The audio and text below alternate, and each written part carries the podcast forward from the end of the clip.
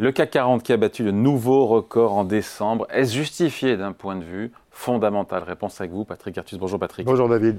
Bon, euh, on sait que c'est comme la désinflation euh, de 2023 qui a boosté les mmh. indices boursiers mondiaux avec des espoirs de baisse de taux d'intérêt de la part des banques centrales en 2024.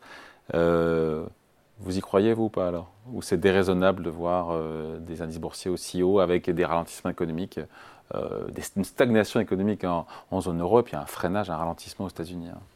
Oui, alors euh, c'est compliqué à analyser parce qu'il y, a des facteurs favorables euh, au maintien d'indices boursiers très élevés.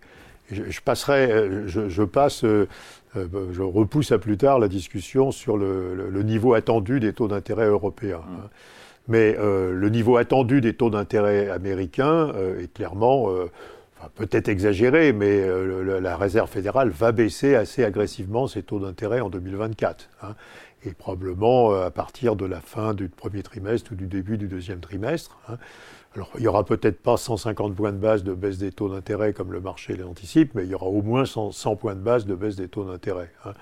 Donc, les, les, anticipations de baisse des taux d'intérêt américains sont raisonnables et euh, les taux d'intérêt à long terme des États-Unis, hein, qui sont revenus de 4,80 à 4,10, enfin... Euh, oh, on est monté à 5 hein, le 10. Oui, euh, on a, on a, oui, à un certain moment, on a, on a, on a franchi 5.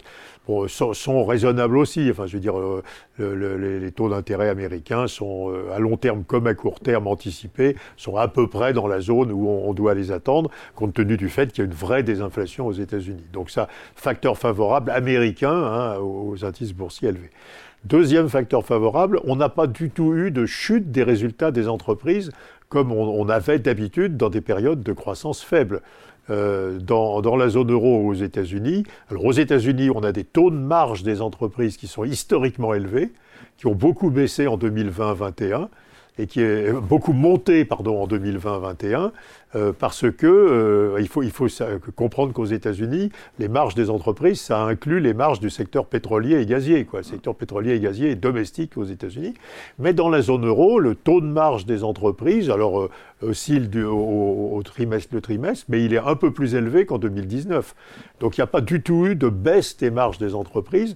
Les bénéfices par action sont autour de zéro aux États-Unis comme dans la zone euro en 2023. Euh, d'habitude, on aurait eu moins beaucoup, comme dans, une année de, croissance zéro, en particulier euh, dans la zone euro. Donc résilience. Donc résilience des profits. Et ça veut dire que le poids, la charge de la croissance lente et de la hausse des prix des imports a été porté par d'autres agents économiques, essentiellement par l'État et les ménages. Mais les entreprises n'ont pas pris leur part du, poids de, de, de.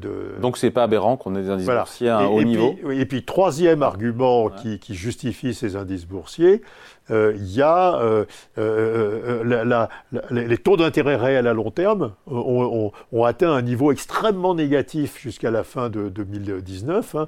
aux États-Unis, ils étaient à moins 1,5%. Dans la zone euro, ils étaient à moins 2%. Ça veut dire que les taux d'intérêt réels étaient dans la zone euro en particulier plus, plus bas hein, enfin, et, que, que, négatifs et, et, beaucoup plus bas en fait que, enfin bah, évidemment comme ils sont négatifs, incroyablement plus bas que la croissance tendancielle de la zone euro. Donc ça, et, l'écart entre les taux d'intérêt euh, et, la croissance était au moins de 3 points dans la zone euro, ce qui aurait dû propulser les indices boursiers à la fin de 2019 à des niveaux stratosphériques. Donc ils ont monté, mais pas à des niveaux stratosphériques. Donc en fait, les indices boursiers n'ont pas reflété entièrement et de loin le, niveau très négatif des taux d'intérêt réels à long terme euh, à la fin de 2019. Ce qui explique, ce qui explique qu'ils ne reflètent pas complètement aujourd'hui euh, la, remontée des taux d'intérêt réels à long terme. Parce que, positif. Voilà. Euh, et, voilà. Alors, donc, tous ces arguments sont valides. Hein, je, rappelle. Euh, l'intérêt réel qui sont positifs aujourd'hui. Alors, ils sont, alors, aux États-Unis, ils sont de 2%, et dans la zone euro, ils sont de un peu moins de 20%. Hein. Donc, normalement, si les taux si les, euh, les marchés boursiers avaient valorisé la remontée des taux d'intérêt réels de la zone euro de moins 2 à plus 1, ils auraient dû baisser de 25 ou 30% Simplement, ils n'avaient pas valorisé le moins 2. Quoi. Voilà. Donc cet argument-là, l'argument de résistance des profits des entreprises, euh, euh, et puis du fait qu'aux États-Unis, les perspectives de taux d'intérêt sont assez convenables.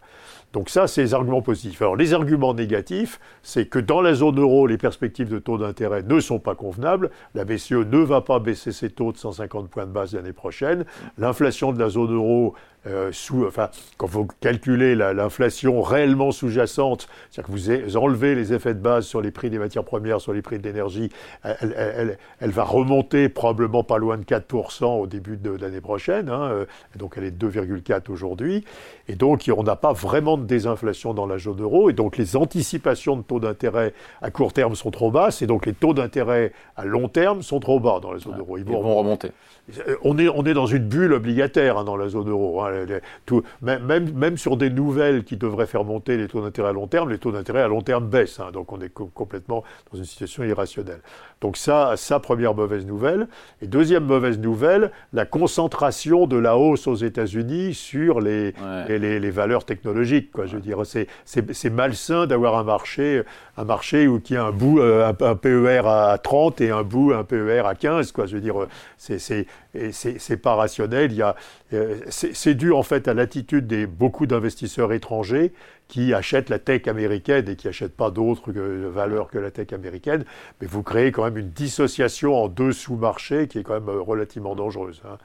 Mais enfin, au total, on comprend bien la résistance des indices boursiers, euh, aussi bien américains qu'européens.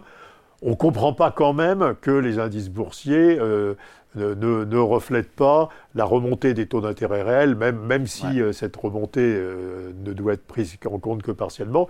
Et puis le contexte géopolitique, un dernier point, on a un contexte géopolitique avec la, guerre au Moyen-Orient, la guerre en Ukraine, la tension qui, qui, qui pire tous les jours euh, entre, le, entre le, la Chine et Taïwan et avec les, interventions des États-Unis. Le contexte géopolitique est complètement ignoré par les marchés financiers, ce qui est aussi assez dangereux. Donc les marchés sont surévalués mais euh, des marchés relativement robustes étaient quand même euh, raisonnables euh, dans ce contexte, mais pas des marchés extraordinaires comme nous avons. Donc on est en bulle, les marchés boursiers sont on est, en bulle. On est en bulle, mais la, le, cours raisonnable, si vous prenez le CAC par exemple, c'est le, dernier, le dernier indice, c'est quoi? 7600 7600, enfin je n'ai pas regardé ce matin.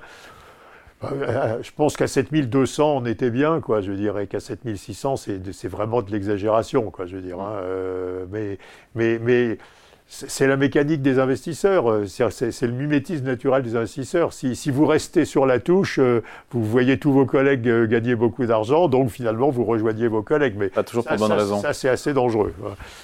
Allez, merci beaucoup. Explication signée Patrick Artus. Merci Patrick. Merci David.